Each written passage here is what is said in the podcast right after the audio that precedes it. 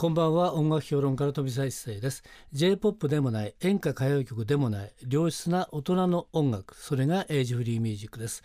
えー毎週4日間連続でお送りしていますが月曜日と明日火曜日明けて火曜日水曜日のこのコーナーはエイジフリーミュージックを生み出したアーティストやその名曲の誕生を支えた人物をお迎えしてお届けするトークセッションです。2日間にわたりましてパート1パート2をお送りしたいと思います。えーそれでは早速今夜のゲストを紹介しましょう。今夜のゲストはこの方です。八神純子です。エイジフリーミュージックというね、はいなんか入れていただけて非常に光栄だなと思いながら、はい。この名前に惹かれながら今日もやってまいりました。よろしくおはい、よろ願いします、しくお願いしたいと思いますね。えー今日ですね、八神さんに来ていただいたのは10月3日はい。の話からいきましょうかね。そうしましょう、えーちょっと手前味噌ではあるんですけれども、私のふるさと、えー長野県は須坂市っていうところがあるんですけどもね、えーその須坂市の文化会館メセナホールっていうですね立派なホールがあるんですね。はい。そこでなんとですね10月3日土曜日に富澤一誠プロデュース「 Forever Young から、えー始まったんですけどもミュージックトークライブ Volume 3ということでですね。今回は八神純子さんをゲストにお迎えして2人でね、えーはい。話をたっぷりしながら八神さんの歌をね聞いてみようかなと。いいですよね。あの富澤さんがこの須坂出身、長野なんですね。そうなんですでよ。私、うん。名古屋なので、はい。なんとなくそういうことって名古屋に生まれて、うん。名古屋でって言ってもピンとこないじゃないですか、えあ名古屋なのだーでもうん。あの長野の須坂っていうと、うん。とてもそこに意味があって意味があって、えーそういうふるさとを持ってらっしゃる方ってうん。私すごく羨ましいですね。ええ。で今回実はねその、同じところで須坂へですね10年前くらいからですね「フォーエバーヤング」っていうねはい。あのイベントを始めたんですよ。で今年は10周年ということでですね6月でやったんですが、はい。えー南こうせつさんと森山良子さんに来ていただきまして「えーフォーエバーヤング10周年記念」ということをやったんですね。でもともとはですねどういうことかと言いますと、まあ、須坂市の方から、えー会館の方からね、はい。私の時にメールが入ってきたんですよ10年くらい前に。うん。で、まあ、富澤さんのプロデュースで、えフォークコンサートをなんかやっていただけないでしょうかっていうのいきなり来たんですね。はい。で私もですね、えー高校まではそこにいましたんで、ええ。ー大学から東京出ちゃったんでね。えであまりふるさとのことを考えてなかったんですが、まあ、そう言われてみれば高校までね、えー生まれて育ったねねあのふるさとのために何もやってないなと。いうことで何かできることがあればやってみようじゃないの？ということになりましてですね「えー、フォーエバーヤング」っていうね、はい。あのフォークコンサートやろうと。はい。いうことになったんですよ。それがそもそもうんの始まり。で最初はで杉田二郎さん、はい。で稲葉明さん長井龍さんにお願いをして、はい。えーとにかく私のふるさとでここにやるんだけどどうですかと。はい。そしたら、えー、二郎さんがね一星さんのためだったら何でもやるよって言ってくれて。それそこからずっと始まったんです。ですから必ずねか。3組で行くんですけどね。うん。でこの3組の組み合わせは初めてなんですよみんな。で2人やったことあるけど、ええ3組初めてっていうのをコンセプトをもとに始めてきたんですね。なるほど、それがですねおかげさまをもちましてですね、はい。えー今はもうあの須坂市の風物詩みたいになっておりまして、ええ。ーもうやればですね前になってるといういうことがもう数年間続きまして。あそうなんですか、で今年10周年ということでねそして次の10周年に向けてまた スタートが始まったということなんですけども、そうええ。おめでとうございます。フォーエバーヤングっていうはい。そのタイトルがうん。より一層意味が深くなりますね。そうですね。それでですねそのそうこうしているうちに今度です。34年前からですね、フォーエバーヤングもいいんですがえ今度ですね一星さんと一組のアーティストをね呼んでいただいてじっくりとお話を聞いてから歌が聴きたいと。そういうですねえ。リクエストが出てきたんですよ。ああなるほですからど。「フォーエバーヤング」からスピンオフ企画として生まれてきたっていうね、はい。えっていう感じで。でフォーエバーがどちらかっていうとフォーク世代なのではい。多分私今64なんですけどより上ですね。はい。でちょっとです下の感じのね。えですから例えば人前とは言わないけれども私よりもちょい下くらい。50代とかね。はい。で今度はアーティストの皆さんと一生懸命ぎっちり話をしてやりましょうっていうことで始めたのが去年一昨年なんですよ。その第1回目が、えー原田真二君原田真二君。1回目はエポさんごめんなエさいポさんね。エポさんでやって、はいその後原田真二さんはい。そしてですね、はいえじゃあ次にどなたがいいんですかってちゃんと会からリクエストを取ったところえ？上位に八神純子さんがえー、そうなんですか？リクエスト。リクエストでじゃあこれはもう八神純子さんだなということでですね今日来ていただいたということがねあそういうじゃあ須坂の方たちにね、リクエストしていただいたんだって余計嬉しいですね。はい、そういうことなもんですからですね、えーお話を聞きながらってことなんですけども今日ねちょっとその触りをちょっとやってみたいと思うんですがはい、よろしいですかね？もちろんです。であの矢山さんデビューしたの1978年はい。ですからもう37年か8年くらいですねもうね。もうそんな感じですね。ねでただね私の場合、うんその間に15年間全くの空白があるので、もう15年なんですね。びっくりですよ。だから15年のお休みがあるとさすが40周年記念ですねって言われても、うんまあ一応そうなんですけどでもお祝いするような、うん。そんなあの私じゃないんですっていう。うん。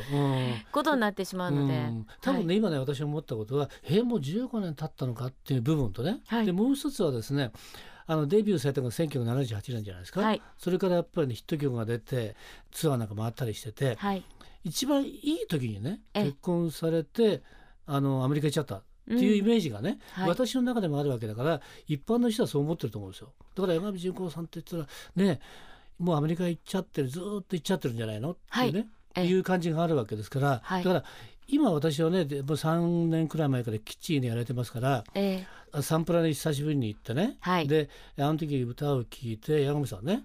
え全盛期よりも全然声出てんじゃないの？とかね。えーいうね はい。話をしてるんですけれども、多分ねたくさんの人がうん。山口さん相当今コンサートとかライブやられてるんですよね。そうなんでもですね。ねずっとアメリカにいるんじゃないの？と思ってる方もいらっしゃると思うんですがね。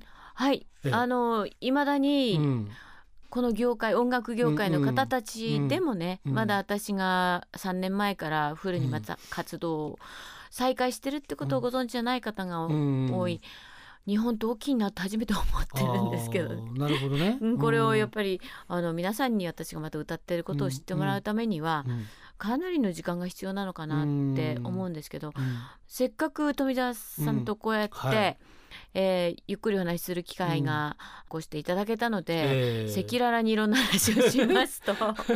そうですよね。だからあのパッといなくなった、うんうん。あの時には、うんあの頃私まだ若くて20代だったんですね。えーで二十歳でデビューして、でまあポップコーンから出てきてトントン拍子ですよね。うんトントン拍子でね。もうデビューしたその年、うんうん。1年以内に大ヒットがええ生まれ、ええ。そしてコンサートツアーもなんかそれにつながってうん。やっていくようなんで、あこんなもんなのかなんて思って、で貯めてた曲もないので、うん。思いっきり急いで曲を書いてうん。アルバム作ったりだとか、えでそういう生活をしていたんですけれどえも、思い出は美しすぎて、うん。そして「水色の雨」がヒットし、うん。でそれから「パープルタウン」まで続いて、でその後結構ヒットって言っても、うんうん。まあ、あの全く売れなかったわけじゃないんですけれども、ポーラースターとかね。まあ、ポーラースターは、あのパープルタウンの前とか、ミスターブルーとかあったんですけれども、でもやっぱり全盛期からちょっと峠を超えるじゃないですか、うんそうすると多分私があまりにも素晴らしいスタートを切ったので、うん。それがちょっと下降線たどり始めると周りのスタッフがうん。焦ったんですねみんなね。水色の雨みたいな日、うんうん。ああいう曲を書いてくれっていうね、ん。で私もああいう曲若かったからそれを素直に聴きすぎた私の、まあ若さですね。そこで戦えばよかったんであなたた。ちは、うんあの水色の雨のあの曲が欲しいんじゃなくてあの曲の枚数が欲いしいんでしょってはっきりねあの言わなかった私も悪かったんですけども、ヒットが生まれるってことはうんうんうん。大きなプラスでもあり大きなマイナスでもあるんですね、アーティストにとっては。なるほど。うん。でそういうことに、うん。まあいろいろ悩み悩んで、ううん。で私は先ほども言いましたように日本はい全国の人たちに私が歌ってることをうん。こう知ってもらうのに時間がかかるっていう、んん。そういうことすら気がつかず、うん。なんかもう私の時代終わったんだっていう気持ちでね。うん。でほぼその頃もう東京に出てきて10年だったんですね。うん。で周りの人たちスタッフの人たちも悩んでるし、うんうん私の時代終わったんだなっていうふうに思って日本を出たんですよ。えーでもそ今客観的に見たらねそんなに落ち込んではいなかったですよ。だからやっぱ見れねば全然大丈夫っていう感じだったけど。そうは全然思ってなくて、あ私は終わりなんだっていうふうに、うん。あとはプロダクションにいたある人が、うん。ちょっとでも売れなくなった時がうん。うん。引け時なんだよって言ったことが言われそう。あそう。そうそれ真に受けちゃたった。真に受けたんですね。うん。私素直だ素直だったんだと思います。すでもうん。今私こうやってまたえーうん3年間フルにはい。自分でコンサートをやり、うん。とにかく自分で自分の仕事をクリエイトする立場からスタートしたんですけども、今回はもうゼロ以下かはい。ら自分の仕事を回してきたんですね、うん。こういう立場であったんだったら、うん。そんな一言をうん。きっと気にしないで歩いてこられたと思うんですけれども、うん。やはりラッキーすぎたんでしょうね。うんで自分の成功の大きさうん。っていうものに気がつかず、うん。そのままもう終わりなんだって言われたらあそうかっていうので、うん。じゃあ次なる人生を アメリカで歩もうかっていうことで。そんで行ってしまって15年ってことになったわけだね。そうなんですよ、そうなんです。ね。私もですねその頃ですね会ってればちゃんとね早いですよって言ったのよね。